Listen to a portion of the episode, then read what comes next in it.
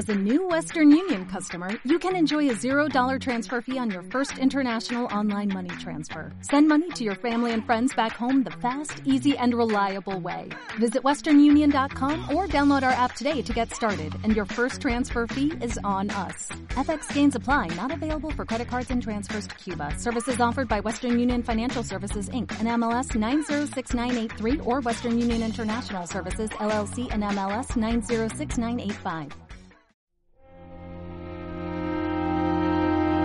Muy buenas a todos y bienvenidos a El Nexo, una serie de pequeñas reflexiones sobre la actualidad del videojuego. Y en esta ocasión la reflexión iba a ser pequeña, lo prometo, iba a ser simplemente un anexo casi incorporado al nexo de predicciones que, estaba, que estaba preparando.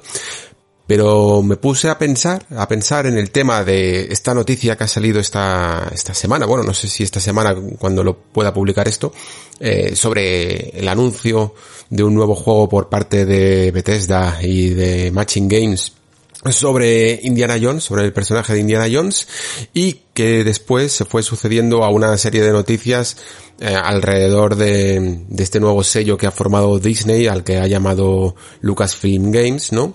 Y de cómo va a llevar sus licencias, eh, toda su adquisición de licencias de parte de Lucas, de nuevo a los videojuegos, casi subastándolos de, alguna manera, no, no evidentemente subastándolos al mejor postor, sino digamos que ofreciendo eh, todos estos renombres más allá de acuerdos exclusivos que podía llegar a tener como por ejemplo Star Wars eh, con Electronic Arts, ¿no? Eh, están como animando, esto ya se dijo hace un año, a todas las compañías a utilizar sus franquicias, ¿no? Para licenciarlas y para poder hacer juegos eh, presumiblemente de calidad alrededor de sus universos, ¿no? Entonces, eh, me puse un poco a reflexionar sobre este concepto de, llevar licencias al videojuego que, lleva toda la vida mm, acompañando, vamos, desde el principio de casi de, de, la comercialización de los videojuegos hasta el día de hoy, eh, a nuestro medio y luego también específicamente con las licencias que tenemos en este presente, en esta semana de Indiana Jones y de Star Wars y también incluso eh, hasta qué punto deberíamos de estar más expectantes en estos videojuegos que con juegos completamente nuevos, ¿no? Vamos a intentar enfrentar un poco las ventajas y los inconvenientes, porque yo creo que también los hay, y sobre todo a nivel creativo, que son los que me interesan, no, no tanto a nivel comercial, entre mm, eh, apostar por una franquicia y apostar por una originalidad. Había, por ejemplo, no debate, pero alguna gente se preguntaba por qué siempre parece que son las compañías grandes las que cogen estas licencias. Yo creo que aunque la respuesta es más obvia, creo que incluso eh, tenemos suerte de que sea así y de que no sea, yo que sé, una From Software, compañías, mm, una, una, Platinum Games incluso, eh, compañías de este talante las que apuesten por franquicias. Y digo Platinum Games porque ya lo intentó con algunos juegos tipo Tortugas Ninja y Transformers, ¿no? Creo que es mucho mejor, siempre hay un poco de talante de encargo a la hora de utilizar una licencia en videojuegos y creo que, que me estoy adelantando, de hecho, de, este debate que irá un poco más adelante. Luego también he seleccionado algunos juegos eh, licenciados, ¿no? De los últimos años, tampoco me he querido ir muy atrás para, para analizar un poco por qué eh, funcionaron, cuáles son las claves de hacer un buen juego de una licencia. Y con esto, pues como veis, yo creo que ya daba como para un nexo eh, por sí solo, a lo mejor no uno de los más largos, pero yo creo que ya era demasiado como para mezclarlo con el tema de las predicciones, que también se puede hacer un poco largo, ¿no? Así que lo he dividido en dos programas y sin más preámbulos, vamos a repasar todo el tema en profundidad.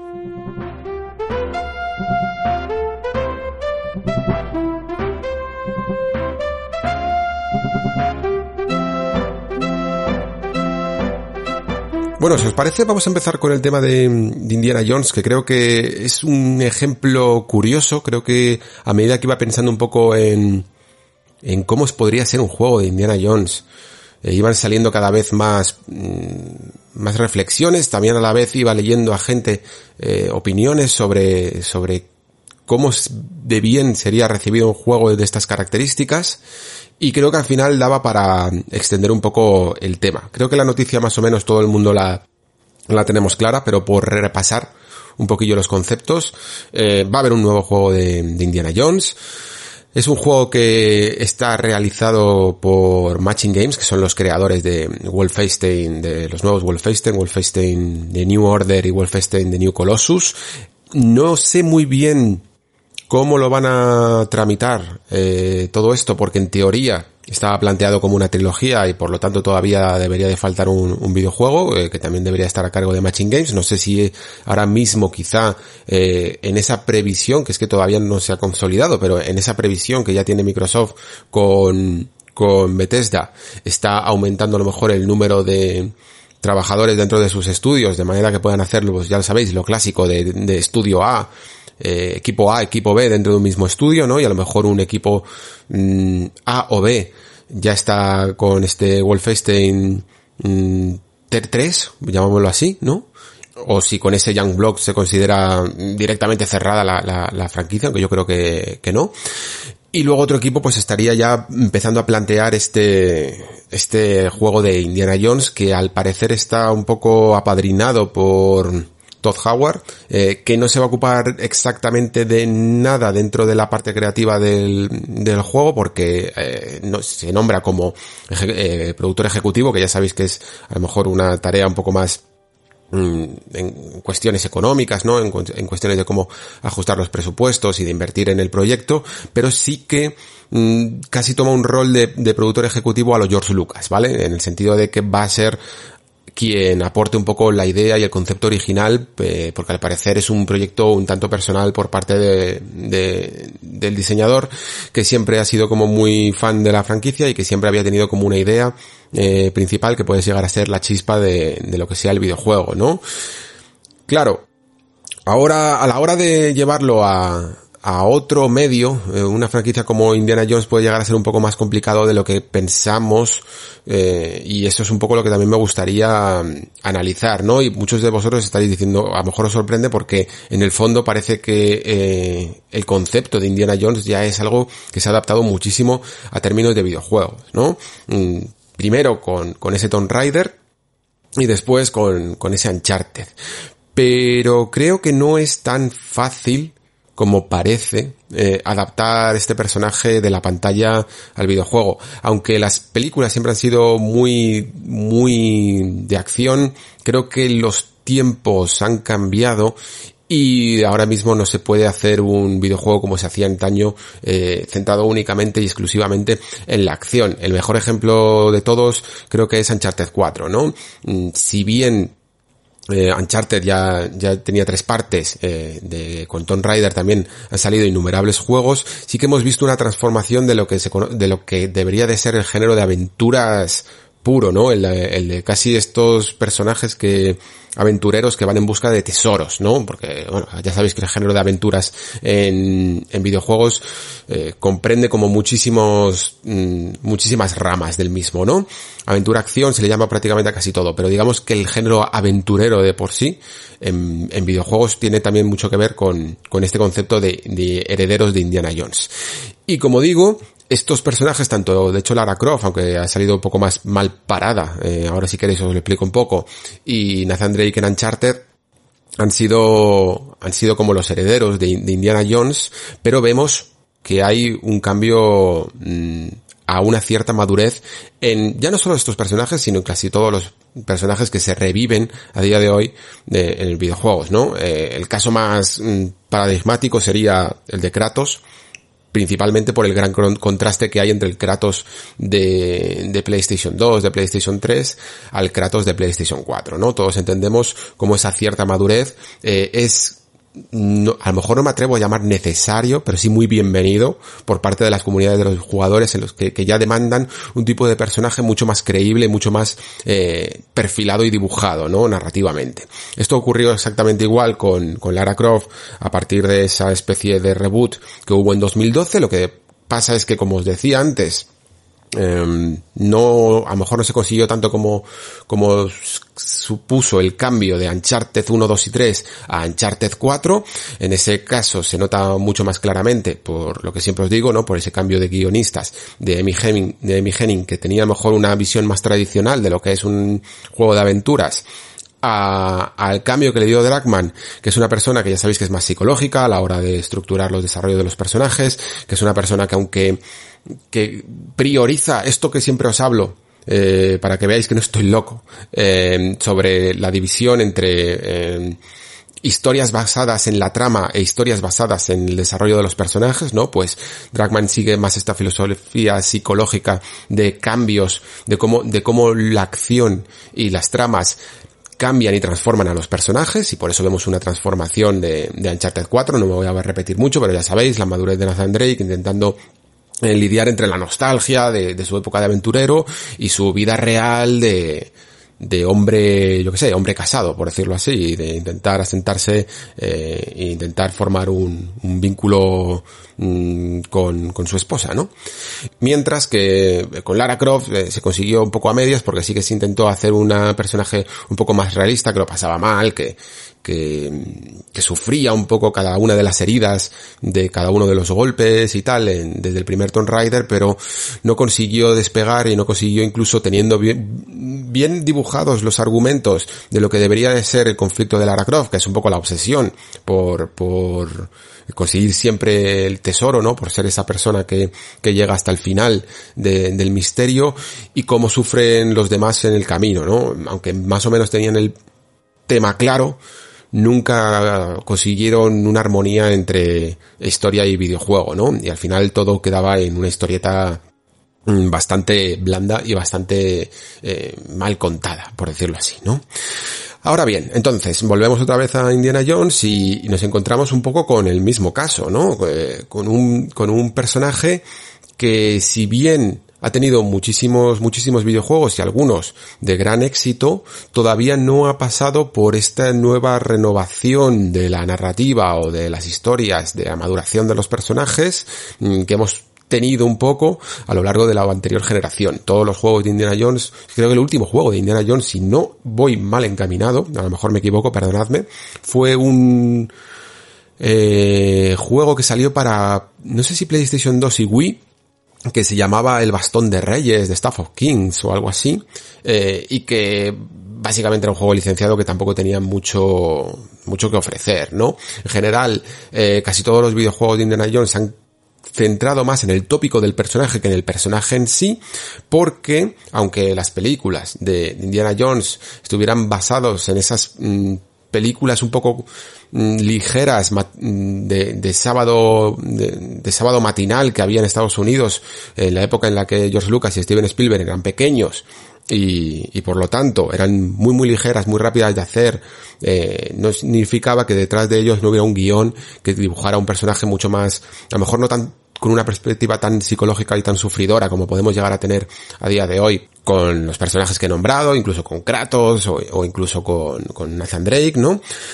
Pero eh, sí que tenía una base de, de lo que de lo que en el fondo han eh, bebido todos estos grandes creadores de la época de los 70, 80, Lucas, Spielberg, a la hora de transmitir, pues yo que sé, el típico camino de la forja del héroe, del héroe de las mil caras de Joseph Campbell, en, en, bueno, pues en sus historias, ¿no? Que es una transformación de cómo un héroe consigue un objeto, ¿no? Y al final, pues vuelve a casa transformado, ¿no? Un poco así. Eh, esto se cumple en el fondo en casi todas las películas de Indiana Jones, que quizá esa es una de las razones por las cuales eh, la cuarta película es no solo la única razón, pero una de las, una de las razones seguro de por qué la cuarta película no consiguió tanto éxito, ¿no? Porque no se trata solo de la acción y de las escenas eh, un poco excéntricas en las que Indy siempre tiene suerte y soluciona la papeleta, ¿no? Sino que se trata también de tener una especie de vía narrativa de hacia dónde va el personaje y por qué quiere ese ese objeto en cuestión, ¿no?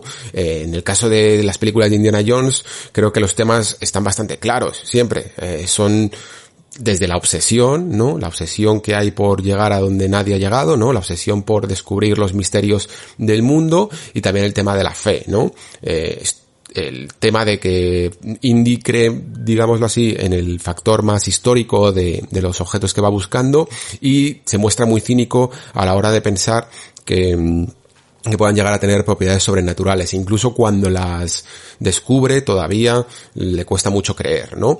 Por lo tanto, pues tenemos desde el arca perdida que, que, que, creo que queda muy claro a través de su antagonista, que por ello tiene un buen antagonista esta película de En busca del arca perdida, eh, este personaje que se llama Belloc, que, que es un arqueólogo que tiene muchas similitudes entre sí con, con Indiana Jones, él mismo se lo dice, le dice, eh, tú y yo no somos tan distintos, eh, lo que pasa es que el antagonista, pues siempre lo que hace es ir un paso un poco más allá, ¿no? Eh, digamos que cruza la barrera que el héroe no debe cruzar. Eh, llega a esa obsesión hasta el punto de que la curiosidad mató al gato, por decirlo así, ¿no? Y al final de la película, en el arca perdida, pues tenemos casi una trama, yo, diría casi hasta a, niveles mitológicos iniciáticos, ¿no? En el que el héroe rechaza ese conocimiento, ¿no? Simplemente cerrando los ojos, obtiene el conocimiento rechazándolo, ¿no? evitando ver aquello que no se debe ver, consigue un poco eh, superar la prueba. En el templo maldito pues tenemos un poco más, la tengo un poco más olvidada, pero en el templo maldito eh, tenemos un poco lo mismo, ¿no? También eh, Indy rechaza todos los propiedades y todos los poderes y todas las creencias de este pueblo ancestral de la India que venera a unos dioses y tal, ¿no? Y, y luego al final pues casi que tiene que creer un poco para superar el, el el desafío. En la, última cruzada, que, que, por razones que van más allá incluso de la película, eh, es mi favorita porque mm, también en su momento la viví muy fuerte con el videojuego de la aventura gráfica, empecé y tal, pero la última cruzada quizá a mí es la que más me gusta porque es la que maneja estos temas mucho mejor que todas, es como una conglomeración de estos temas que trata Indiana Jones, de la obsesión, y de la fe versus ciencia, ¿no? En el sentido de que tenemos eh, la, la obsesión vista desde el punto de vista del padre y cómo lo lleva incluso a un punto de vista muy, muy emotivo y muy familiar de cómo esa obsesión de, o cómo al menos Indy cree que esa obsesión que tenía su padre con el grial y tal les había separado como familia, ¿no? Y luego también evidentemente el tema de la fe, de, no creer un poco en todas estas cosas hasta que tiene hasta tres pruebas de nuevo casi iniciáticas, ¿no? Al final de la película en el que tiene que superar para por fin creer, ¿no? Eh, hay una que es hasta directamente que tiene que ver con esto, ¿no? De tener fe, ¿no? Solo aquel que, que salta de la cabeza del león probará su valía, que dice, y lo que tiene que hacer es una prueba de fe, aunque luego sea un efecto óptico. Y, y por supuesto, evidentemente, pues supera todas estas obsesiones y todas estos desafíos que tiene eh, a nivel psicológico de que él no busca el grial por las razones mm, equivocadas, ¿no? Sino que lo hace por salvar a su padre, ¿no? Y su propio padre también supera la, la mm, obsesión del grial porque lo que no busca es, no busca el objeto en sí, sino iluminación, como dice al final, ¿no? Y por eso, eh, en ese momento en el que Indy intenta coger el grial, eh, es la prueba definitiva de, su liberación de la obsesión del artículo en sí, ¿no? Porque no se trata de conseguir esa copa del objeto físico, sino de conseguir el conocimiento que transmite esa copa. Vale, entonces, ¿por qué os he explicado todo esto? Para que veáis que Indiana Jones no solo es un personaje de una eh, historia de aventuras y de acción eh, digamos, excéntrica de los 80 que no tiene ciertas implicaciones, sino que hay una construcción de personaje y de que hay mm, grandes temas que se pueden tratar a través de algo tan ligero en teoría, ¿no? Como puede ser las aventuritas, ¿no? Que creo que muchas veces cuando se trasladaba estos conceptos a, otros medios, a, yo me he leído, pues yo que sé, desde librillos de aventuras de Indiana Jones, cómics de Indiana Jones y por supuesto jugado a los videojuegos de Indiana Jones, me atrevería a decir que ninguno, y aquí a lo mejor alguno pone hasta eh, el grito del cielo porque incluyo las aventuras gráficas que, que tan bien consideradas están y con razón, ojo, eh, son de mis favoritas, pero no significa por ello que, que yo que sé, que traten bien estos temas, eh, no adaptan eh, este aspecto que yo creo que las películas arrastraban tan bien eh, sobre la psicología de Indiana Jones y sobre los, los temas, los mensajes que había detrás de cada uno de, de estas persecuciones eh, históricas sobrenaturales, ¿no? que casi nos dejaban casi una pequeña lección de que es más importante el conocimiento que el objeto en sí mismo, ¿no? Pues estas cosas creo que nunca del todo se habían eh, em, llevado bien a los videojuegos. Eh, mencionaba, por ejemplo, eh, el tema de las aventuras gráficas. Mm, el juego de Indiana Jones eh, La Última Cruzada, que, que yo lo adoro, esta, esta aventura gráfica. Mm, es un título que casi me parece que es, funciona muy muy bien a nivel de universo expandido, en el sentido de que utilizaba mucho de la iconografía y mucho de, lo, del material que no se había utilizado en la película a la hora de rellenar ese diario de Grial, a la hora de expandir todas las aventuras que vivía el personaje en las catacumbas de Venecia, en, en el castillo alemán y, y por supuesto con las tres pruebas y tal, pero que que no estaba más tan centrada a lo mejor en, expandir su historia, ¿no? Y, al final pues sencillamente era un poco la, revisión de la película en formato de videojuego. Y, la, búsqueda de la Atlántida, The Fate of Atlantis, que es este juego tan laureado y que yo también adoro a muerte, en el fondo no tiene esta construcción de personaje de la que estoy hablando, ¿no? Indie, digamos que no termina por aprender nada y casi me parece que, que el personaje secundario, este personaje de, de Sofía Hapgood, creo que se llama, mm, que nos acompaña, tiene una mejor construcción incluso, ¿no? Porque eh, ella está como obsesionada o cree que tiene una conexión, aunque lo camufla o lo comercializa, ¿no? De una manera eh, casi de, de estafa mm, de que tiene una conexión con este ser de la Atlántida, este espíritu de la Atlántida llamado Nurapsal o algo así. Poco a poco pues van descubriendo un poco lo que hay detrás de ese espíritu o de ese colgante que, que tiene, ¿no? Y va casi siendo la que aprende un poco esa lección al final de, de la aventura. Eh, es normal porque es un juego de principios de los 90, eh, los videojuegos todavía mm, los guiones no estaban tan tan bien perfilados como los podemos tener a día de hoy o a lo mejor incluso el público no estábamos tan interesados en una narrativa más consistente o más psicológica como lo podemos estar a día de hoy pero los tiempos como digo han cambiado no y sin embargo aunque Indiana Jones tenga, digamos, ciertas limitaciones, porque las tiene con respecto a Lara Croft o a Nathan Drake en Uncharted, eh, sí que creo que no deberían delimitarse en cuanto a lo que es capaz de dar el personaje en sí. Eh, limitaciones me refiero a que, yo que sé, mm, puede que no nos sorprenda ver a, Nathan Drake en un Uncharted pegando unos saltos loquísimos eh, y en el fondo Uncharted puede venir inspirado de, de Tomb Raider y de, y de, en definitiva, al abuelo que sería Indiana Jones. Pero si nosotros cogiéramos las escenas que vive Nathan Drake en Uncharted y pusiéramos directamente al personaje de Indiana Jones, nos parecerían hasta demasiado increíbles para este personaje. Es decir, las reglas que tiene Indiana Jones para su manera de vivir sus aventuras son un poco más limitadas y son un poco más incluso tirando a, entre comillas, realistas, ¿no? Que las que vemos en Uncharted que pueden ser incluso más locas todavía. Y nos llega, nos lleva a la gran pregunta, ¿no? Que, que, es un poco el centro del, del debate y el que he tenido que contextualizar durante casi 15 minutos, ¿no? Para que, para que vayamos todos con las mismas cartas cómo se podría hacer un buen juego mm, de Indiana Jones y la respuesta creo que no es nada fácil. Eh, fijaos que incluso mm, estaba escuchando el otro día a David Jaffe, ya sabéis, el creador del God of War original, que, está bastante zumbado últimamente y, vierte o todas sus, o vomita casi, todas sus opiniones en su canal de YouTube y que, y en, su, en sus directos y que decía que incluso él, siendo un ultra fan, un ultra fan de, Indiana Jones y, siendo un personaje que más quiere mm, de todos los que se han creado en la historia del cine, no ve a día de hoy un juego de Indiana Jones.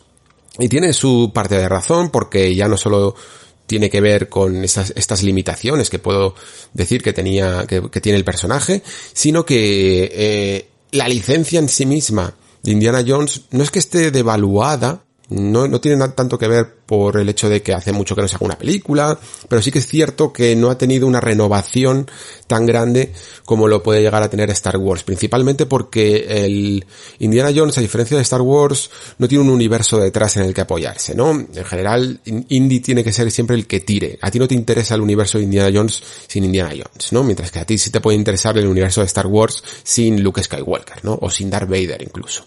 Eh, está, puede estar bien que de vez en cuando te lo saquen, pero no es estrictamente necesario para hacer un buen videojuego. Sin embargo, sí es estrictamente necesario que esté Indiana Jones.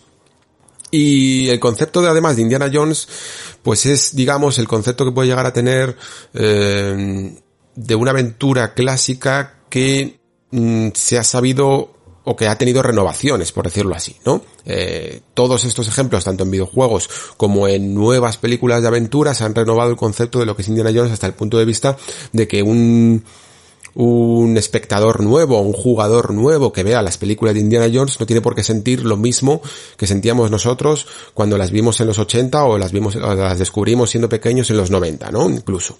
Eh, para nosotros no teníamos otra comparación, no teníamos más entretenimiento que ese. Esto no significa que sean malas películas en absoluto, ¿vale? Pero sí que nos marcaron porque digamos que era casi lo único que teníamos como, como aventuras. Para muchos de nosotros, la forma incluso en la que eh, se representaba a los nazis, la forma incluso se representaba eh, la, la no, no, la arqueología, ¿no? Pero sí, sí todos esos templos que salían, eh, no, no teníamos otra forma de compararlo, no había otro tipo de entretenimiento similar. Sí, de vez en cuando salían algunas otras películas, eh, como esta de, de Michael Douglas, no me acuerdo, tras el corazón verde creo que se llamaba, y cosas así, pero en general digamos que era el icono que había. A día de hoy la sobredemanda que tenemos de todos los géneros, ¿no? Eh, y también de las de aventuras, hace que mucha gente tenga distintas concepciones y que incluso mm, las hayan llevado hasta tan, tales puntos que eh, las cosas que vive Indiana Jones le parezcan hasta, llámalo como quieras, eh, viejunas, cutres o, o, o, lo que quieras, ¿no? Nosotros tenemos una cierta nostalgia, digo nosotros, para, estoy hablando aquí con aquel que tenga de 30 años para arriba, ¿no? Tenemos una, o a lo mejor alguno de 25 para arriba, pero tenemos una cierta nostalgia que nos hace ver, nos hace tener una perspectiva de lo que es Indiana Jones de una forma que el público nuevo no la tiene, ¿no? Estamos empapados un poco de esa nostalgia y nos cuesta sacudirnos la de encima, con lo cual tenemos esa visión un pelín contaminada. Y esto no significa que las pelis, que yo las adoro, eh, sean malas en absoluto, simplemente que a lo mejor no se adaptan tanto a los gustos de este tiempo y a los nuevos eh, espectadores y a los nuevos jugadores. Por lo tanto, el argumento de, de Villafe era que que es una franquicia o que es una licencia un tanto agotada, ¿no? Que a lo mejor incluso puede llegar a funcionar en formato de cine, porque todavía sigue habiendo mucho espectador que tiene más de 30 años y que sigue enamorado del personaje y que le sigue gustando verlo en pantalla eh, porque sigue teniendo tirón. Y de hecho, la recaudación que tuvo, por muy mala que fuera, la, el reino de la calavera de cristal, la cuarta película, eh, probaba un poco este hecho, ¿no? Que yo estoy seguro de que a lo mejor incluso esta quinta va a ser un poco más complicado porque ya vienes incluso de la decepción de que no se pueden hacer películas tan clásicas como la 1, la 2 y la 3. Y de hecho, no se puede porque era otra época, era otra inspiración la que tenían estas películas y era otra forma de hacer cine de la que tenemos a día de hoy, ¿no? Y que implica. Y luego, por supuesto, si además a los guionistas se les olvidan todos estos temas que he mencionado de la trilogía original, pues eh, peor base estructural tienen para que te gusten, ¿no? La, la cuestión es que en videojuegos sí que es cierto que es mucho más difícil renovar la franquicia porque, mm, de nuevo, sacudiéndonos el manto de la nostalgia de encima, para muchos jugadores quizá más jóvenes, incluso que hayan llegado a ver las películas, pues no han sentido tanto lo mismo que sentimos nosotros, porque incluso algunas de las escenas más míticas a día de hoy le parecen hasta grotescas o, groseras incluso, ¿no?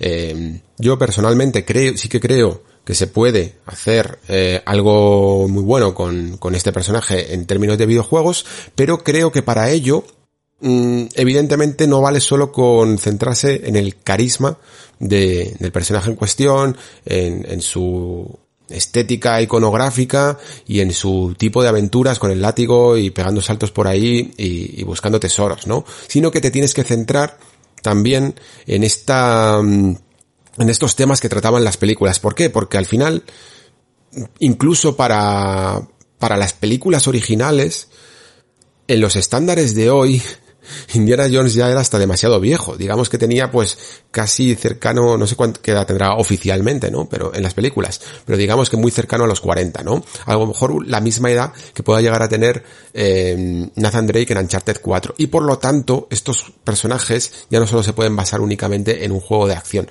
sino que necesitan una historia detrás que les sostenga esas búsquedas y que de alguna manera empaticemos con ellos, ¿no? Porque si no, lo lógico sería poner un personaje mucho más joven.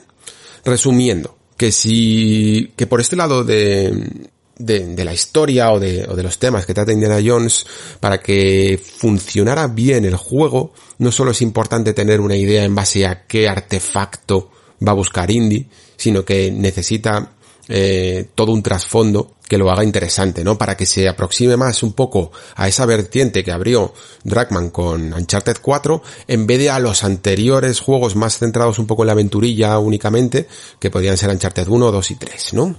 Y luego, a nivel mecánico, también tenemos unos cuantos desafíos, ¿no? De lo que se debería de poder hacer con, con Indiana Jones.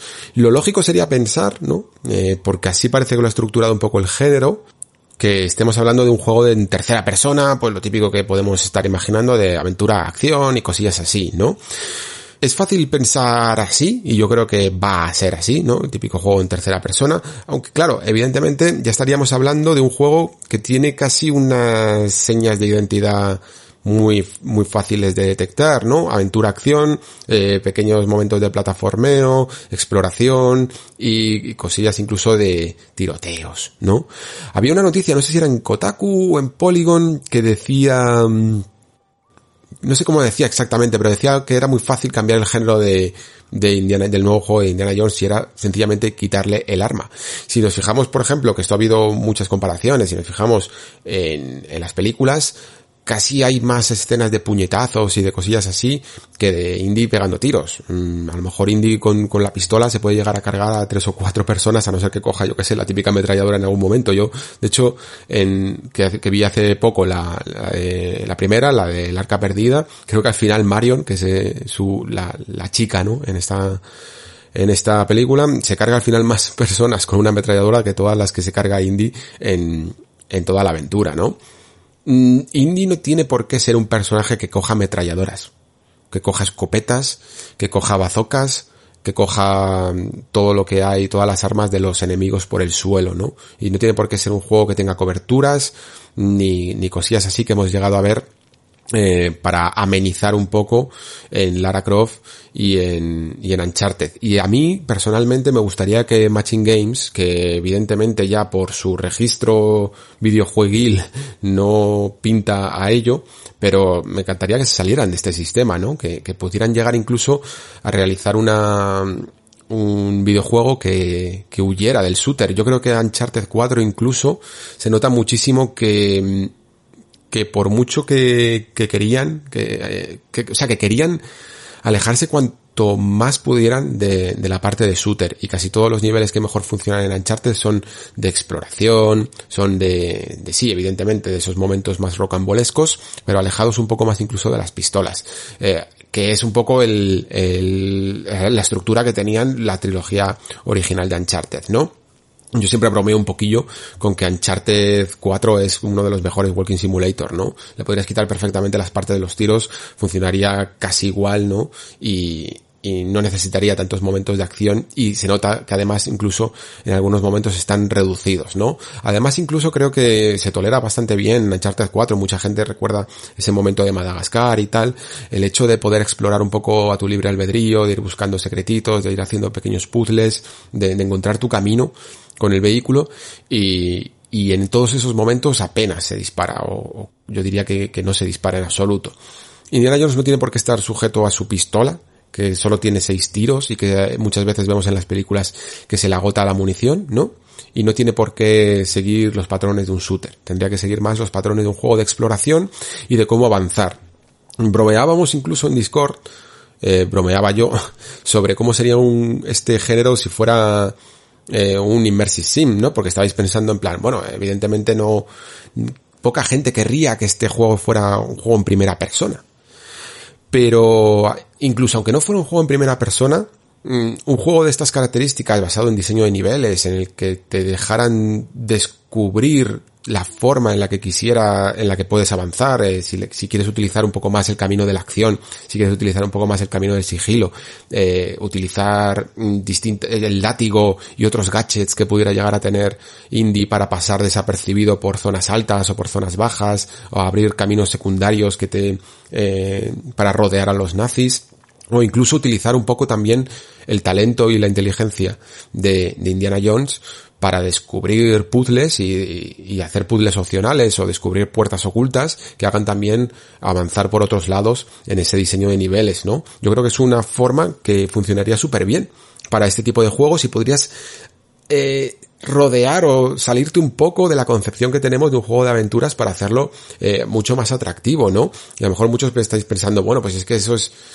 demasiado complicado o, o eso no es lo que debe hacer Indiana Jones y precisamente vuelvo al juego de Fate of Atlantis en el que Indy en cierto momento muy al inicio de la aventura decide su camino, ¿no? Decide cómo cómo quieres jugar esa aventura y en un diálogo que tienes que elegir puedes elegir tres caminos. Puedes elegir el camino que se les llama, mm, no sé si canónicamente, pero el camino de la inteligencia, que es ir solo de, eh, solucionando los puzzles más complicados. El camino de la acción, que es ir un poco más a puñetazo limpio, aunque también tiene otros puzzles. Y el camino acompañado con Sofía Hapgood, que pues que ese es el camino de, de ir con el sidekick, ¿no? Que también podría ser, si, si tienes eh, distintos acompañantes a lo largo de la aventura, también podrías utilizar, eh, pues yo que sé, que gracias a que vas con alguien, tienes, puedes impulsarte para, para, o puedes trabajar juntos para sortear los obstáculos, ¿no? Creo que hay muchas formas de hacer un juego Indiana Jones, creo que sigue habiendo muchas más formas que explorar a la hora de hacer un, un juego de aventura y que no tienen por qué pasar por muchas secciones de disparo, sinceramente. A mí me mm, decepcionaría y entiendo que Indiana Jones también está muy sujeto a la acción, pero que, esta, que este tipo de acción sea demasiado, no sé, demasiado presente en este tipo de juegos. Algo parecido a lo que hizo God of War, o, o más que God of War, algo parecido a lo que hizo Batman Arkham Asylum, en el sentido de, crear un mapa mm, o pequeñas áreas, casi como si fuera un Metroidvania en tres dimensiones, en las que vas cogiendo gadgets y vas eh, abriendo caminos secundarios o caminos que antes estaban cerrados, con maneras de plantear el sigilo, maneras de plantear los enfrentamientos, creo que podría estar mm, bastante interesante, sinceramente. Creo que sería una buena aproximación para género de aventuras, ¿no? Y si a esto ya, pues le añadimos eh, lo que comentaba antes, una, una historia que no sea una historia descerebrada, que sea una historia que, que sea también que haga honor al personaje y que haga honor también a los tiempos que vivimos, que, que demandamos historias un poquito más, no serias, ¿vale? Para que me entendáis, pero sí, un poco mejor estructuradas, creo que entonces tendríamos un buen videojuego. La cuestión es hasta qué punto y hasta qué cotas quiere llegar eh, Bethesda para hacer este videojuego. Creo que también sería de rigor hacer un poco la prospección de, de quién tuvo esta idea originalmente, ¿no? Porque de nuevo pasamos por la etapa en la que Microsoft oficialmente todavía no ha comprado Bethesda, aunque sí que la ha comprado, pero, pero el acuerdo creo que hasta mediados de año, no sé exactamente cuándo, mm, no se formaliza, pero no sé exactamente si esto puede llegar a ser un movimiento de Microsoft ya, o que, que haya puesto incluso la pasta de por medio, para, mm, para hacerse con algunas licencias por parte de Disney y, y tener un no, no, quiero llamarlo contrincante, ¿no? Pero sí que tener un cierto juego de acción-aventura parecido a Uncharted, pero dentro del ecosistema eh, de Xbox, ¿no?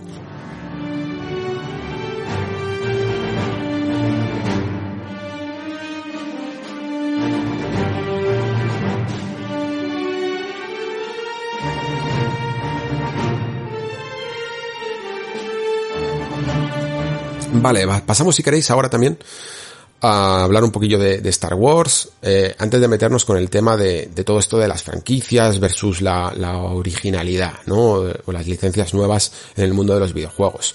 Star Wars ha, ha salido también la noticia, prácticamente fueron, eh, no sé si el mismo día o al día siguiente, que Ubisoft había adquirido también los derechos para hacer un juego de Star Wars y que en esta ocasión se lo iban a encargar a este estudio de Massive Entertainment que son los creadores de, de Division, ¿no? La cuestión con, con Star Wars eh, nos lleva un poquito más atrás, ¿no? A entender un poco el, contra el contrato original que había entre Electronic Arts y, y Star Wars, ¿no? Cuando Disney adquirió los eh, eh, directamente Lucasfilm con todos los derechos de todas las licencias que, que te la franquicia, que evidentemente son Star Wars, mmm, Indiana Jones también, y ojo también, que luego lo hablaremos si queréis, unos cuantos, un puñado de videojuegos de LucasArts que todavía están ahí y de los que espero que tengamos noticias, ¿no? Pues Electronic Arts fue bastante eh, rápida digámoslo así, para conseguir esos, esos derechos, ¿no? De exclusividad, que es además una de las cosas que más le gusta. Eh, quedarse con, con la idea de, quedarse con, los derechos para poder hacer todos los juegos de Star Wars en exclusiva. Este contrato se firmó, si no me recuerdo mal, si no me falla un poco los datos, en 2013 y por lo tanto, y era un eh, acuerdo de una década.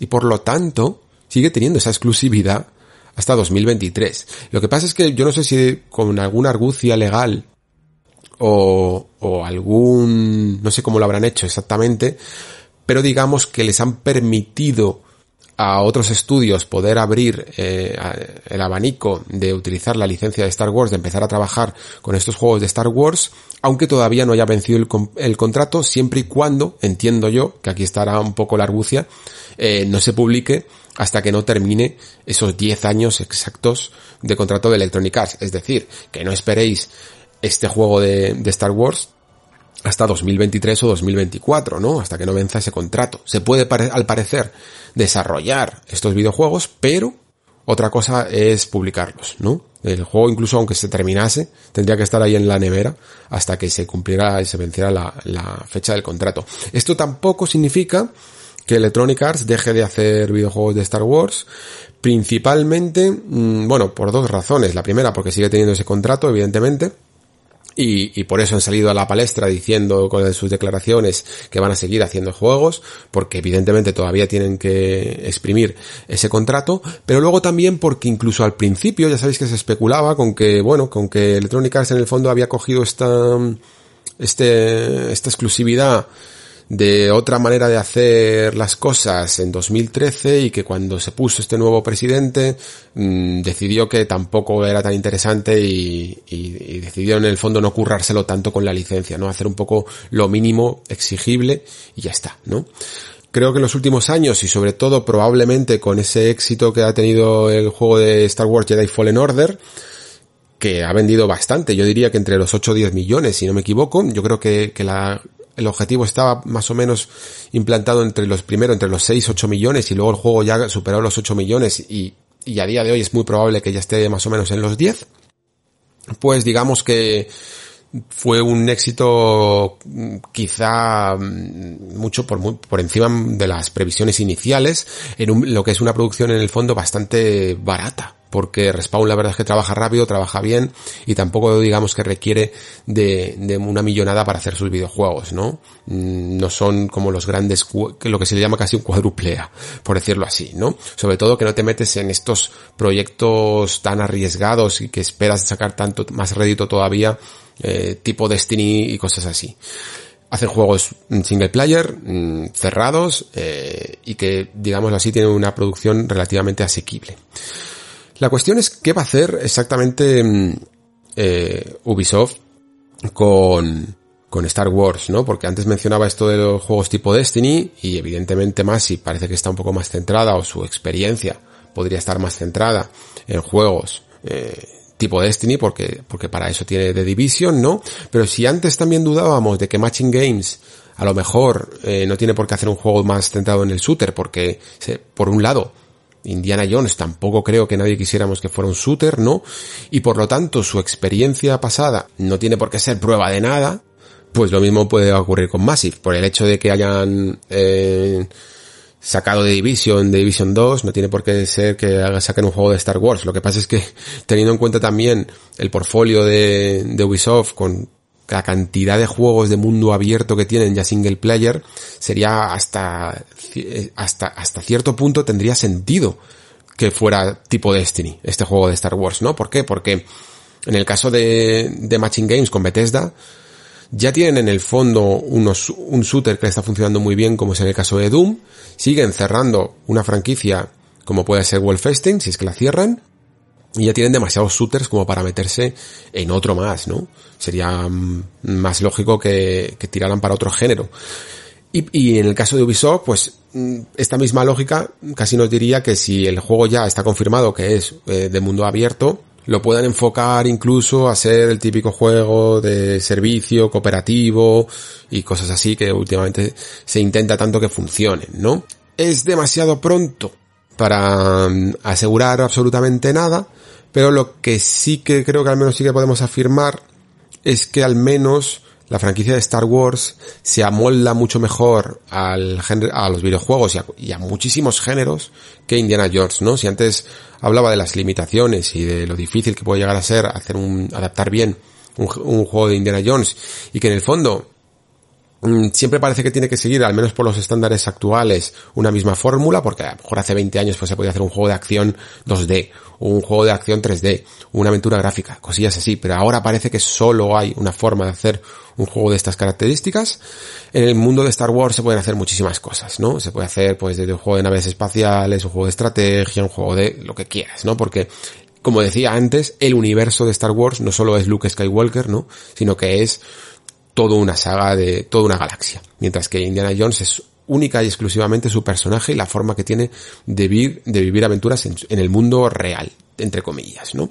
Vale, entonces tenemos a esta Lucasfilm que casi es gracioso que recupere el casi el, mismo nombre que tenía antes de convertirse en LucasArts, que está eh, antes decía subastando, si queréis eh, le podemos decir otra palabra mejor, repartiendo, ¿no? Todas sus franquicias por todos los estudios que quieran. Una forma de actuar un poco más libre o más a la ligera incluso de lo que se hizo a lo mejor cuando se firmó ese contrato para hacer el videojuego de Spider-Man con Sony, ¿no?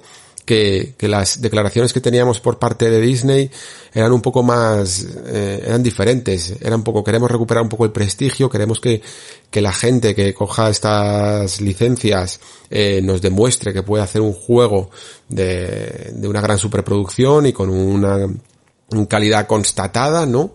Y sin embargo, mm, lo que tenemos ahora es un poco en plan, no sé si llamarlo al mejor postor, pero sí eh, jugárselas con gente incluso que va a intentar hacer juegos que pueden que sean de su género que sepan hacerla o, puede que estén probando por primera vez un género nuevo, como es en el caso de Matching Games o eh, en el caso de Massive, en el caso de que no haga un juego tipo de Division, ¿no?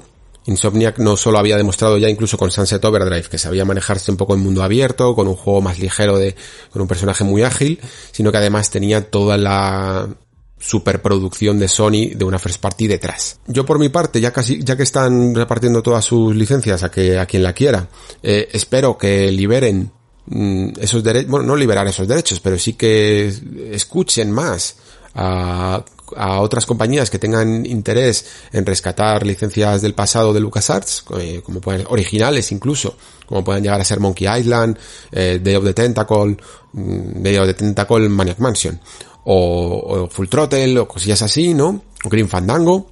Y de hecho, casi me aventuraría a decir que buena parte del, bueno, de la trayectoria, a lo mejor, no lo sé cómo, cómo puede llegar a ser esto, de Double Fine pueda venir por aquí, ¿no? Eh, Double Fine está ahora mismo terminando Psychonauts 2 y es uno de los pocos estudios de Microsoft, que ya sabéis que lo compraron, mm, que ahora mismo no tiene, digamos, anunciado su próximo proyecto.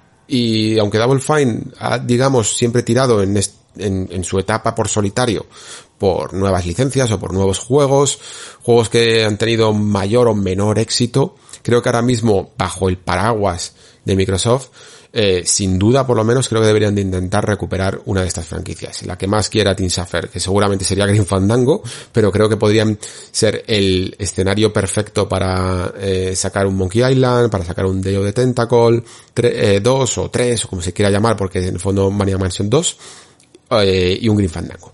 Creo que tendrían la oportunidad perfecta, ya que por fin Disney, que antes es que no es que no quisiera ceder sus licencias, sino que directamente las obviaba. Ahora parece que está un poco más abierta con, con la creación de esta especie de canal que es Lucasfilm Games para, para otorgar las licencias, ¿no? Creo que sería una buena eh, acción por su parte también centrarse en algunas un poco más pequeñas y no sencillamente en las marcas más grandes. Vale, hablaba, mm, pasando ya un poco a este tema de las franquicias, ya veis que estamos a todo el programa hablando de estas licencias, mm, Hablaba un exdirectivo de Naughty Dog, perdonad que no he apuntado el nombre, de que mm, estamos demasiado emocionados quizá, ¿no? Con, con estos juegos licenciados, cuando lo que necesita el mundo del videojuego es un poco más de originalidad, ¿no?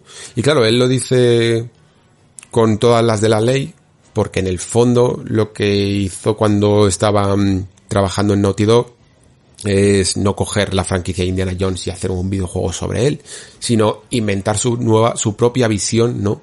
De lo que sería un Indiana Jones en, en la época moderna.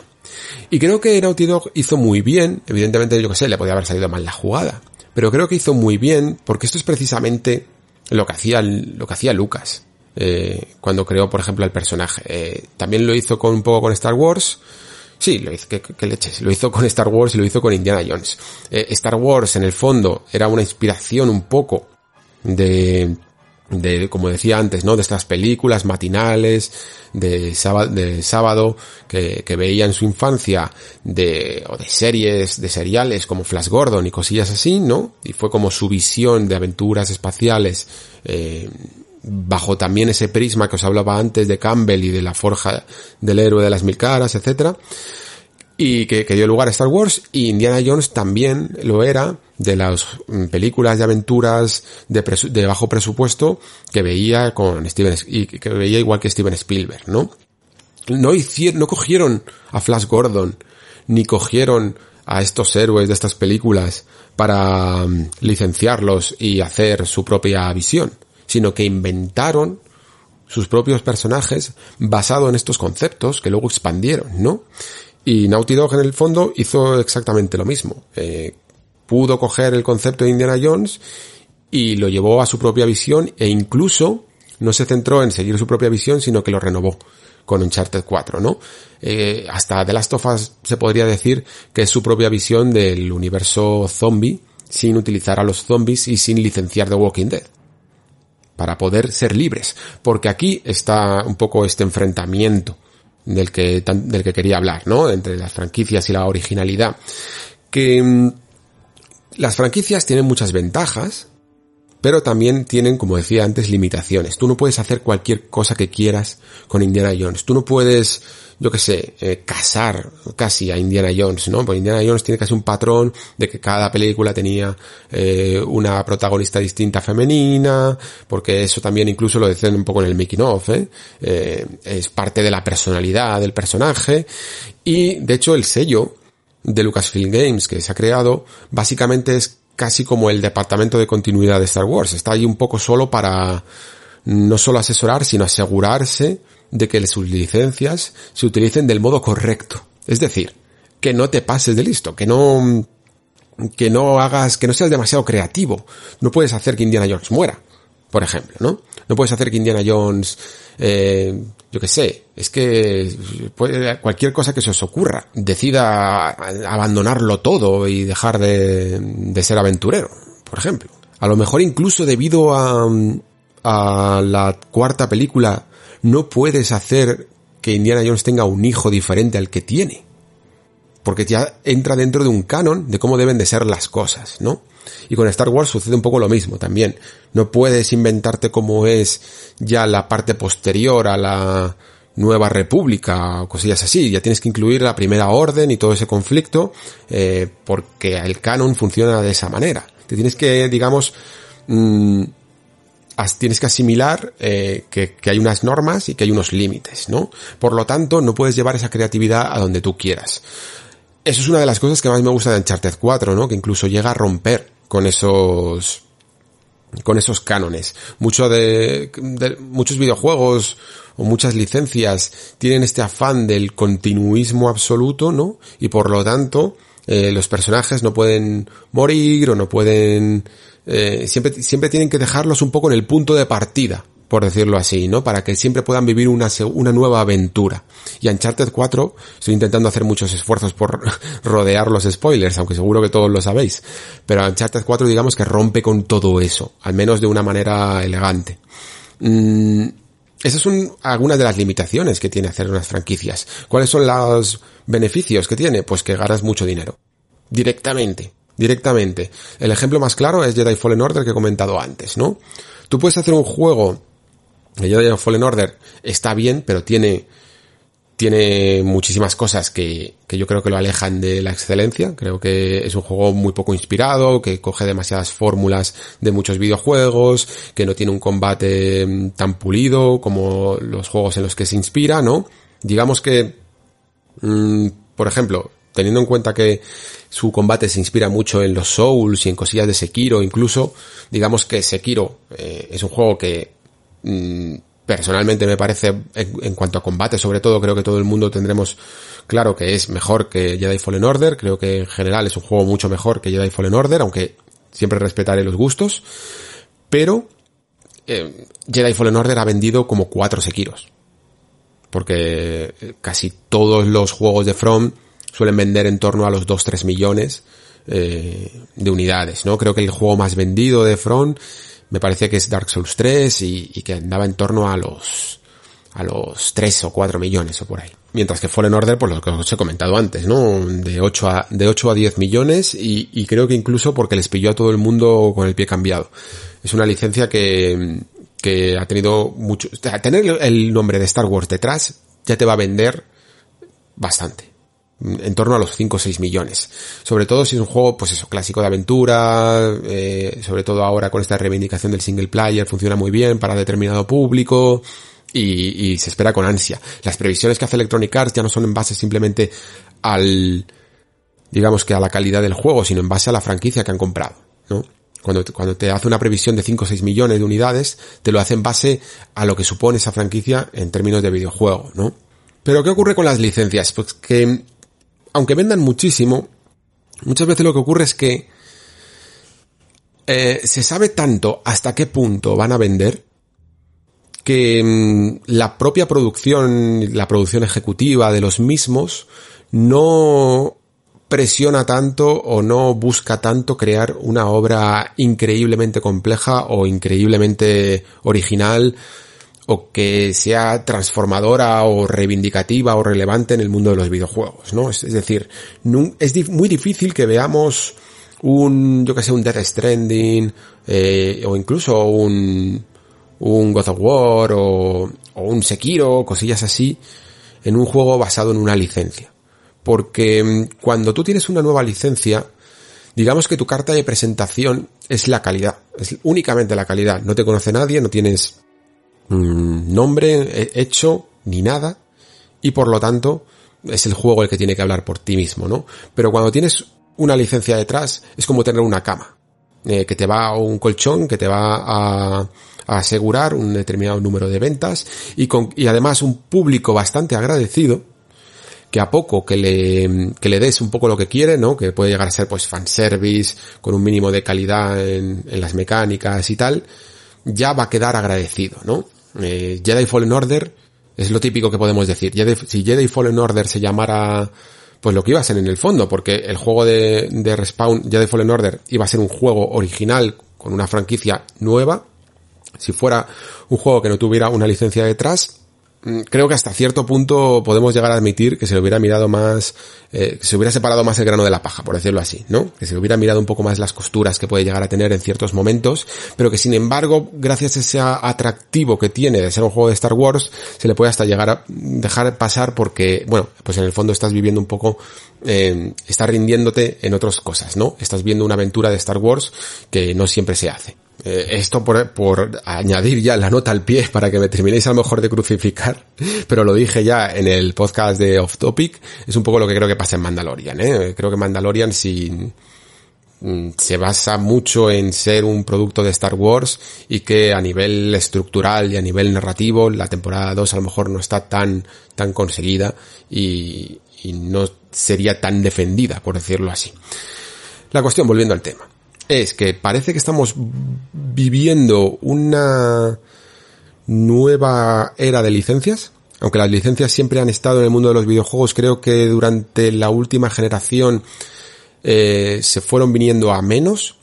Mm, no recuerdo muchos juegos de la anterior generación que estén basados en licencia y que hayan conseguido un grado de calidad mmm, tan, tan, tan llamativo, ¿no? Eh, tendremos a lo mejor el ejemplo, yo que sé, de, bueno, no los voy a decir porque, porque luego voy a mencionar algunos juegos de los mejores juegos licenciados, ¿vale? Pero digamos que, que el videojuego necesita menos o ha necesitado menos de licencias de lo que creemos, se ha basado mucho más en sus propias licencias, se ha basado mucho más en reinventar las propias fórmulas de, de, sus franquicias, como por ejemplo podemos ver en God of War o podemos ver incluso en Assassin's Creed, que se van renovando las mecánicas, ¿no? Es mucho más importante en el mundo de los videojuegos la forma en la que se hacen estos juegos que los mundos o, las licencias de los mismos, ¿no? que a lo mejor de lo que se consigue, de lo que se necesita en el cine últimamente, que demanda cada vez más, lo estamos viendo, ¿no? Eh, esta época de remakes, esta época de coger incluso mmm, nombres de, de de grandes héroes del cómic o de incluso también de los videojuegos y hacer películas de todo lo que ya tiene una base de fans establecida porque, porque el cine está pasando por un momento complicado. No es que esté bajo de salud, pero necesita estas fórmulas un poco para sobrevivir, ¿no? Sobre todo ahora además que las cadenas cada vez con estos servicios de streaming demandan tantos productos que se necesita hacer un poco licencia de todo. Los videojuegos de momento yo creo que tienen una vida mucho más saludable y por lo tanto pueden vivir y nutrirse de sus propias fórmulas y de sus propios conceptos, ¿no? E incluso seguir aportando nuevos. Y creo entonces que en parte eh, este ex directivo de Naughty Dog tiene un poquito de razón porque me acuerdo de una de las frases que decía, que dijo más bien, eh, Yves Guillemot, eh, ya sabéis, el CEO de Ubisoft, la anterior generación, cuando estábamos haciendo esta transición de la generación anterior a la que ya nos ha dejado, que, que este momento, ¿no? De la Next Gen era el ideal, era el idóneo para plantear nuevas licencias, ¿no? Porque en los videojuegos siempre ha habido como un miedo que yo diría que ya aborda lo irracional a las nuevas IP, a, a los nuevos nombres. Y digo que cada vez menos fundado porque mmm, yo tengo la sensación, o la fe al menos, y, y, y, de verdad que creo que cada vez hay más pruebas de ello, que los jugadores somos bastante más abiertos de mente que, que a lo mejor el público de otras artes, porque, sobre todo del cine y series, etcétera, porque a lo mejor es un público más casual, ¿no? Todo el mundo se puede acercar muy fácilmente a Netflix, hay, hay públicos de todo, y entonces en el momento en el que te resuena un poco un nombre, yo que sé, de nada, mira la nueva peli de Star Wars, pues la puede ver público que no tiene por qué ser entregado, ¿no? Pero en general el fan del videojuego, es un fan muy, muy experimentado, muy entregado, muy entusiasta, muy informado también, ¿no? Que llega hasta el punto de que, de que nombres nuevos que llevan años rodando por los titulares y por los trailers de YouTube, casi ya son licencias en sí mismas, ¿no? Cuando salió Gozo Tsushima, sabíamos tanto de Ghost of Tsushima que ya casi parecía una franquicia. Cuando salió Death Stranding, lo mismo. Se hace tanto marketing alrededor de todos los conceptos de grandes superproducciones, ¿no? Que cuando salen ya casi parecen una, ya, ya la franquicia está muy establecida y esto evidentemente está estudiado. Se hace, se hace para que te sientas relativamente familiar, ¿no? Si te sacan una franquicia nueva a los tres meses te la anuncian de que vaya a salir de lanzamiento, pues digamos que no te da tiempo a sentar el concepto. Pero en general, y quitando marketing aparte, creo que el jugador de videojuegos es más fan, más que de nombres, de, de fórmulas, de estilos o, de estudios, ¿no? Lo que ocurre con From Software. ¿Por qué, ¿Por qué a From no le da miedo cambiar todo el rato de, de concepto, no, no solo de concepto, sino de, de licencia? ¿Por qué no le da miedo dejar atrás Dark Souls eh, y hacer eh, Bloodborne y después hacer Sekiro y después hacer Elden Ring y después hacer otra cosa en vez de hacer secuelas y secuelas.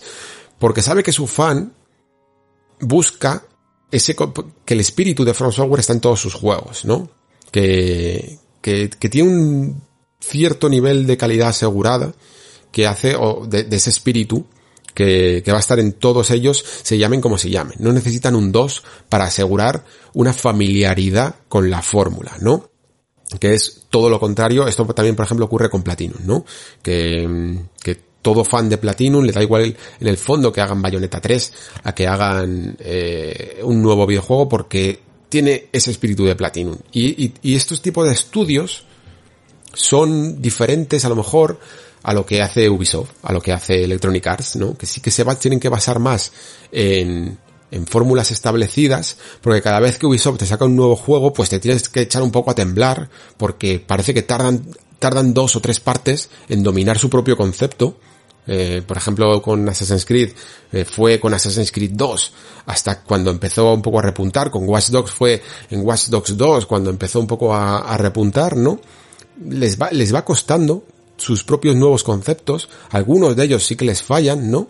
Y por lo tanto son empresas más temerosas de las nuevas licencias, ¿no? Y en el término medio, pues quizá tendríamos incluso a Bethesda, ¿no? Que anda un poco a medio camino, va sacando sus franquicias de éxito, va sacando sus secuelas, pero luego a veces tiene algún estudio que otro que prueba cosas nuevas como Arkane y nuevas fórmulas porque, porque de hecho Arkane es el estudio más característico de, de todos los que tiene Bethesda. Característico me refiero en el sentido de carismático, de, de que mm, la gente que le gusta Arkane en el fondo le da igual que te saque un Dishonor, que te saque un Deathloop, que te saque un Prey, porque sabes que está Arkane detrás y que te vende un tipo de juego que sabes que apuesta por la originalidad y por la innovación y la frescura en las mecánicas, ¿no? Y es lo que buscas en el fondo de ellos.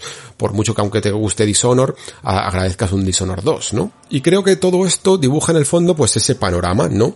Cuanto más temerosa o menos carismática es una compañía en el fondo, más se apoya en estas licencias. Y por lo tanto, mm, a mí personalmente me cuesta del todo entusiasmarme con, con las franquicias, ¿no? Porque suelen estar producidas y desarrolladas por, con mucha presión, con elementos que ya sé que van a tirar a ser un tanto formulaicos y a lo mejor no es lo que más busco en un videojuego. Quizá por ello el, el juego Indiana Jones es el que más curiosidad me ofrece, pero no tanto solo por la franquicia en sí, sino que también, sino porque puedo llegar a confiar un poco más en Matching Games e incluso en Bethesda a la hora de darles un poco más de carta blanca para, para hacer un concepto un pelín más original, incluso aunque se tengan que atener a las reglas de, de lo que es el universo de Indiana Jones, pero Fijaos lo difícil que es en el fondo hacer un juego, un buen juego de una, de una licencia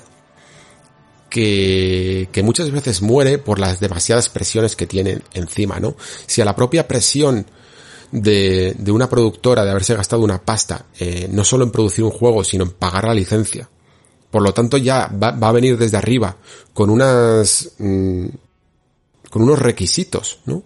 Con unas presiones puestas sobre el estudio desarrollador, le pones también a la propia, en este caso Lucasfilm, que, que tiene también su manera de, de que puede darte cierta libertad a la hora de hacer las cosas, pero siempre va a estar supervisando que no te salgas demasiado del, del patrón, ¿no? De lo que es, del espíritu de esa franquicia.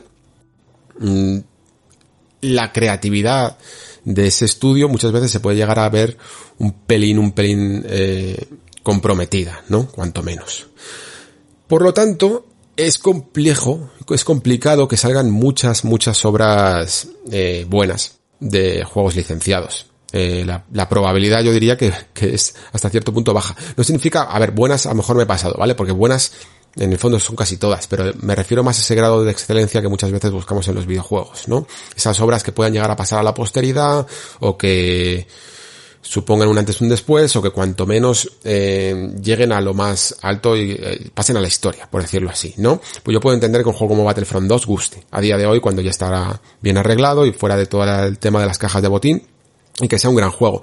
Pero personalmente no me atrae porque a lo mejor su concepto, primero, su concepto de multijugador no me atrae, está bastante revisitado y se basa, se basa en muchos otros conceptos de lo que la propia DICE ya, inventó con, con eh, Battlefield, perdón, que se me olvidaba. Y luego de su campaña, sinceramente, eh, he intentado probar unas horas y no me gusta en absoluto cómo está escrita, ni, aunque, aunque me interese un poco lo que cuentan, pero no me parece un producto digno de Star Wars, sinceramente. Entonces, cada vez que existe uno de estos juegos que supone un hito histórico para el medio, creo que estamos mm, que es digno de celebrarlo, ¿no? Y, y, por lo menos digno de mencionarlo. Y por ello he seleccionado aquí algunos pequeños juegos que creo que sí que hacen bien. Eh, y entender también no, no solo porque lo hacen bien, porque son videojuegos, que a lo mejor, porque son buenos videojuegos, porque a lo mejor sería un tema demasiado eh, profundo y tendría que hacer un podcast para, para cada uno de ellos, pero sí al menos señalar aquello que, que hace que sea, que, que sea un buen uso de una licencia, ¿no? por lo que utilizan bien eh, una licencia.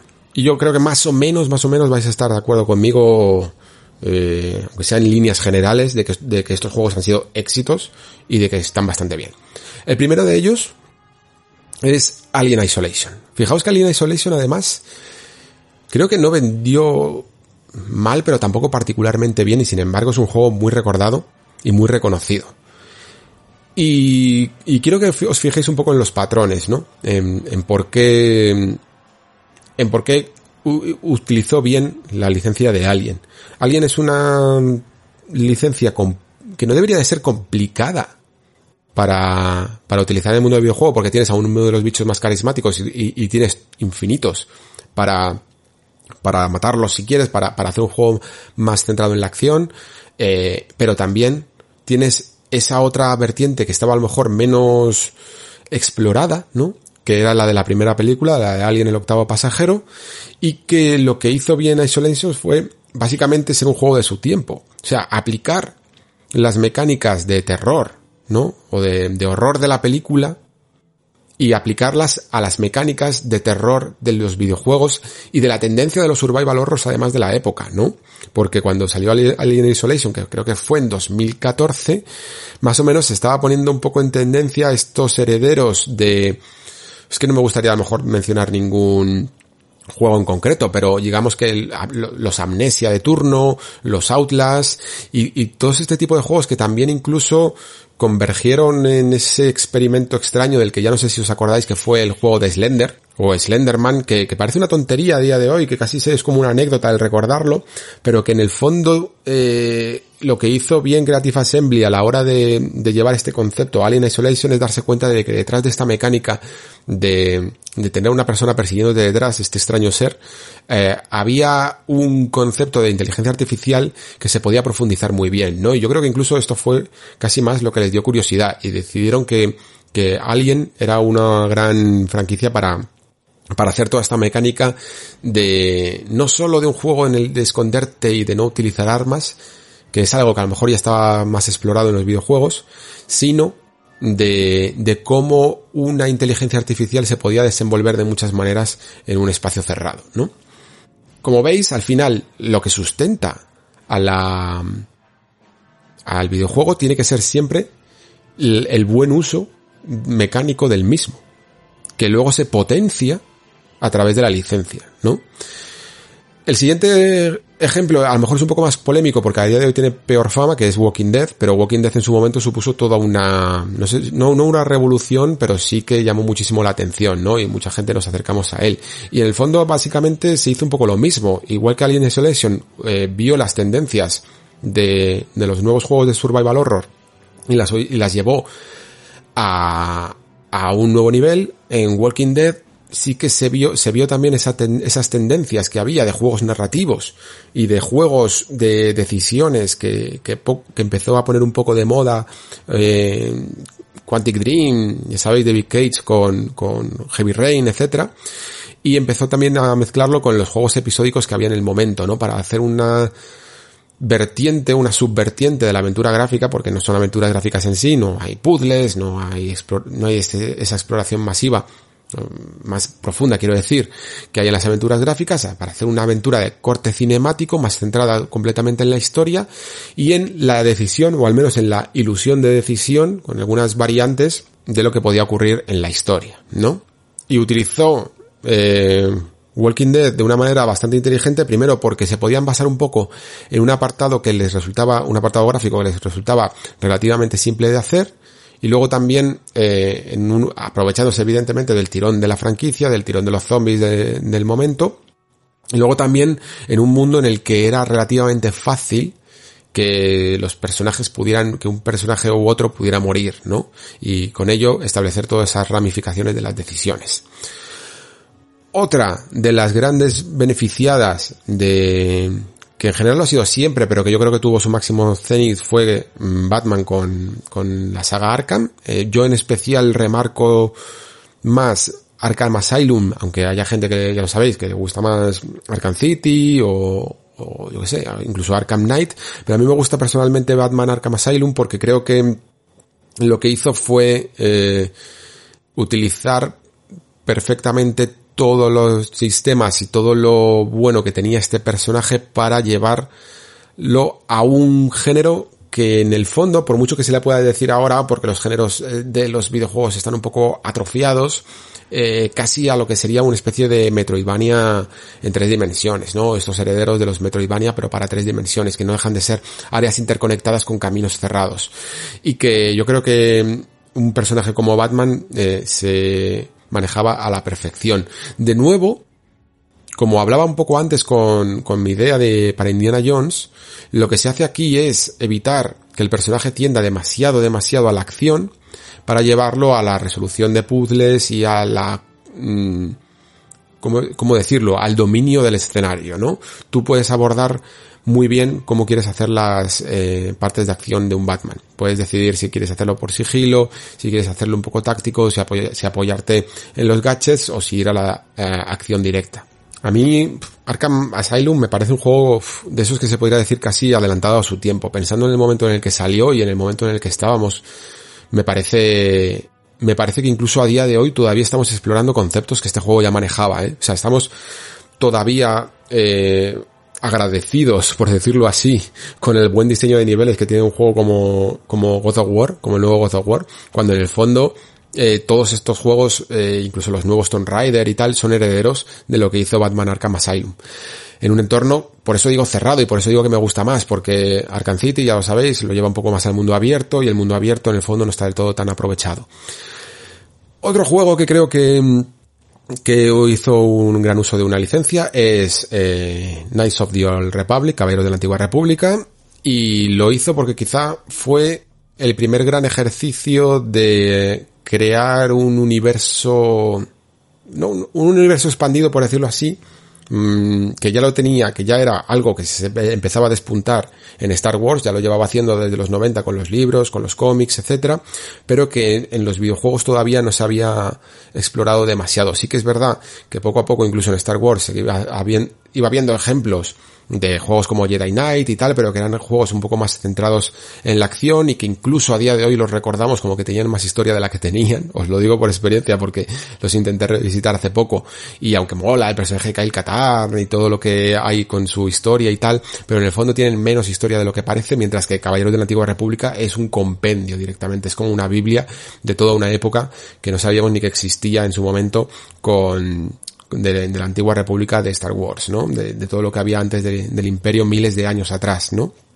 Y esta fórmula de Bioware creo que la, clavaron porque básicamente lo que hicieron fue, eh, de nuevo, utilizar lo que ellos sabían que tenían que hacer, o sea, lo, lo que era el espíritu de su compañía, ¿no? Que, que, eran juegos de rol profundos, basados, muy basados en la narrativa y en los diálogos, como Baldur's Gate, etcétera, aplicado una licencia que yo creo que les vino muy bien como pivote para volver a hacer lo mismo más evolucionado en el futuro con sus propias nuevas licencias. Fijaos qué curioso aunque Baldur's Gate mm, ya era una licencia de Dragones y Mazmorras, eh, digamos que tenía esa, un poco esa creatividad, ¿no? Del estudio de, formar y de montar una historia detrás de, esa licencia, de una nueva campaña de rol, a la hora de, utilizar, de cambiar completamente de motor y de, de, empezar a hacer sus propios juegos con Mass Effect, con Dragon Age, decidieron todavía utilizar una licencia eh, como Star Wars, ¿no?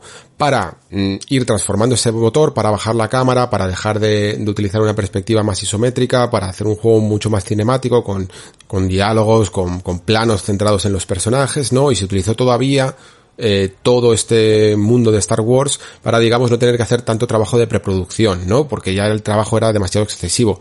Eh, luego cuando llegó Mm, luego una vez dominado, digamos, todas estas técnicas de cómo transformar el, mundo, el juego de rol más tradicional, más casi 2, d o bueno, ya habían llegado al 3D con Neverwinter Nights, pero más isométrico clásico, a, la nueva generación, por decirlo así, a, la nueva, a su nueva evolución, ya empezaron a, a, trabajar en Mass Effect, que era un juego más centrado en la acción, que incluso, a lo mejor tenía incluso menos profundidad en las mecánicas de rol, mientras que se iba haciendo esa gran preproducción de Dragon Age y de todo un mundo creado eh, originalmente por ellos mismos, que yo creo que siempre fue también un poco el sueño de, de Bioware con Dragon Age Origins, ¿no?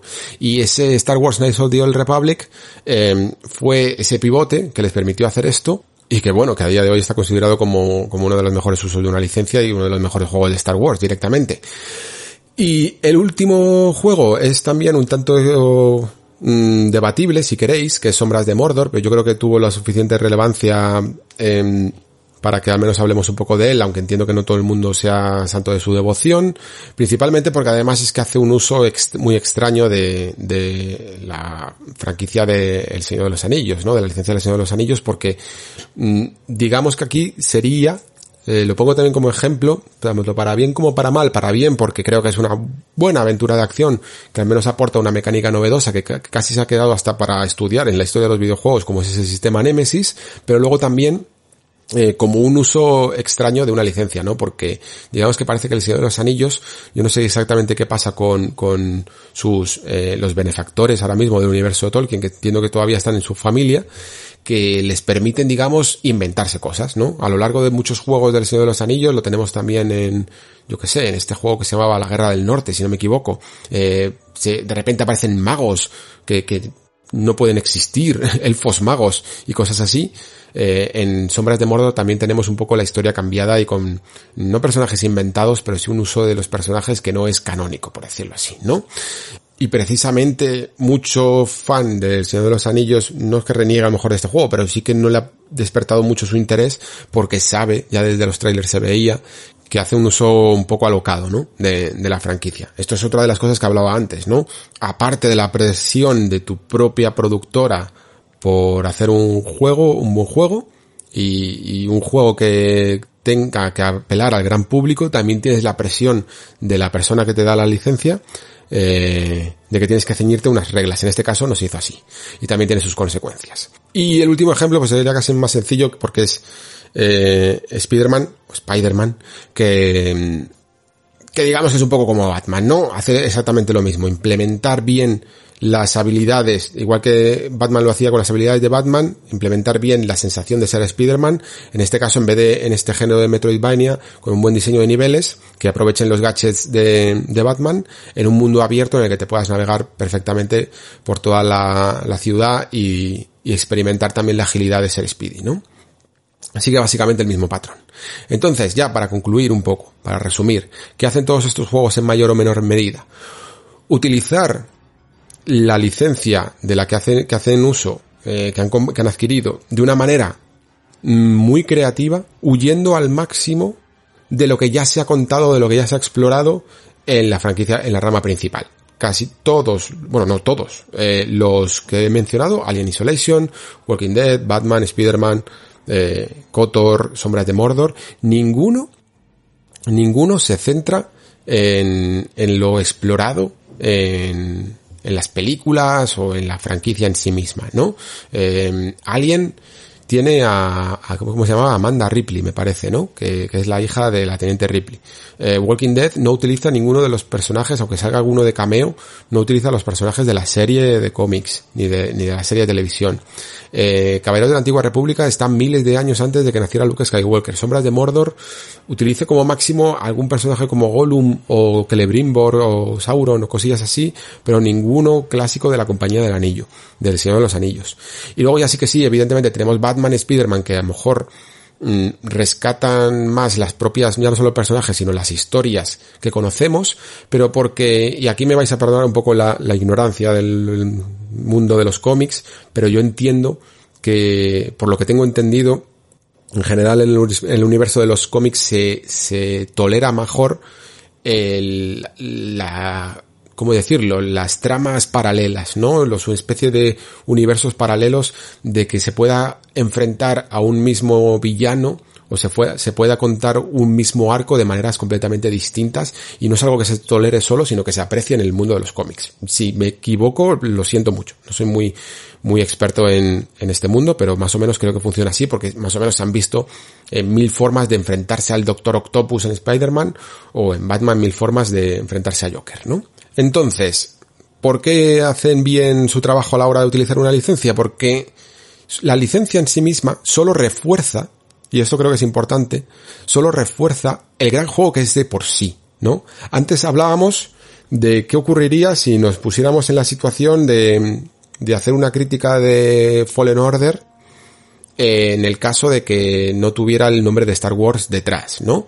Y que quizá le podríamos llegar a ver las costuras mm, mucho mejor, pero que es más fácil perdonárselo porque en el mundo, en el fondo, Star Wars mola mucho y hace un, al menos un buen uso de, de, de, los poderes de la fuerza, de, de, un poco del universo expandido incluso, porque tenemos algún nivel que, que, es curiosote a la hora de, de, mostrarnos la vida que hay en los distintos planetas, o la forma incluso de construir un sable láser, cosillas así, ¿no? Que al final siempre endulzan la experiencia. Pero todos estos juegos que he mencionado, Alien, Walking Dead, Batman, Spider-Man, Kotor, Sombras de Mordor, si no tuvieran esa licencia detrás, seguirían siendo grandes juegos. Seguirían siendo muy, muy buenos juegos, ¿no? Y la licencia lo que hace es simplemente eh, ser un gran envoltorio de, de esa buena calidad. Si todos estos juegos le quitamos la licencia, como digo, seguirían siendo prácticamente excelentes. Este uso, digamos, paralelo, alternativo, circundante de la licencia, de no centrarse tanto en los momentos principales, hace que eviten el problema que puede llegar a tener Indiana Jones, ¿no? Que como Indiana Jones es solo un personaje, eh, tienes que hacer, digamos que todo el mundo conoce muy bien cómo es el personaje, cómo son sus aventuras, cómo es su forma de ser, y no puedes salirte de ahí, ¿no? Lo que decíamos antes. Eh, esto te condiciona, ¿no? Condiciona un poco el, el tipo de juego que vas a hacer. Pero cuando solo utilizas el universo de la franquicia, pero no utilizas a sus personajes principales, como hace Alien Isolation, como hace Walking Dead, eh, como hace Kotor, puedes permitirte jugar en ese universo de maneras muy creativas, ¿no? Sin embargo, si haces un juego de, en vez de Star Wars, si haces un juego de Luke Skywalker, ya no puedes hacer a lo mejor tantas cosas, porque Luke Skywalker digamos que tiene una trayectoria que se conoce incluso desde su nacimiento, casi podríamos decir hasta su muerte. Conocemos perfectamente la trayectoria del personaje y no lo puedes sacar de ahí, ¿no? Tiene que ser algo que esté dentro de esos parámetros. Es decir, casi todos estos juegos que he mencionado lo que hacen muy bien es no meterse demasiado en profundidad en, la, en lo que la gente conoce, ¿no? Quizá dejarlo como fanservice, pero sencillamente utilizar el, lo que le llamamos el lore, el world building, el universo expandido de las licencias que utiliza. Así que, casi en definitiva, para que os fijéis, incluso los juegos licenciados, cuanto más se alejan del corazón de, la propia franquicia, ¿no? Que, que, los ha visto nacer, mejores juegos pueden llegar a ser, ¿no? Por esto que os comento de la originalidad. Y por eso creo que en el fondo, aunque sí que los videojuegos tienen sus propios pecados, por decirlo así, porque tienen mucha secuelitis, ¿no? Porque eh, hablamos demasiado de segundas, terceras, cuartas, quintas, sextas partes de, de todo tipo, ¿no?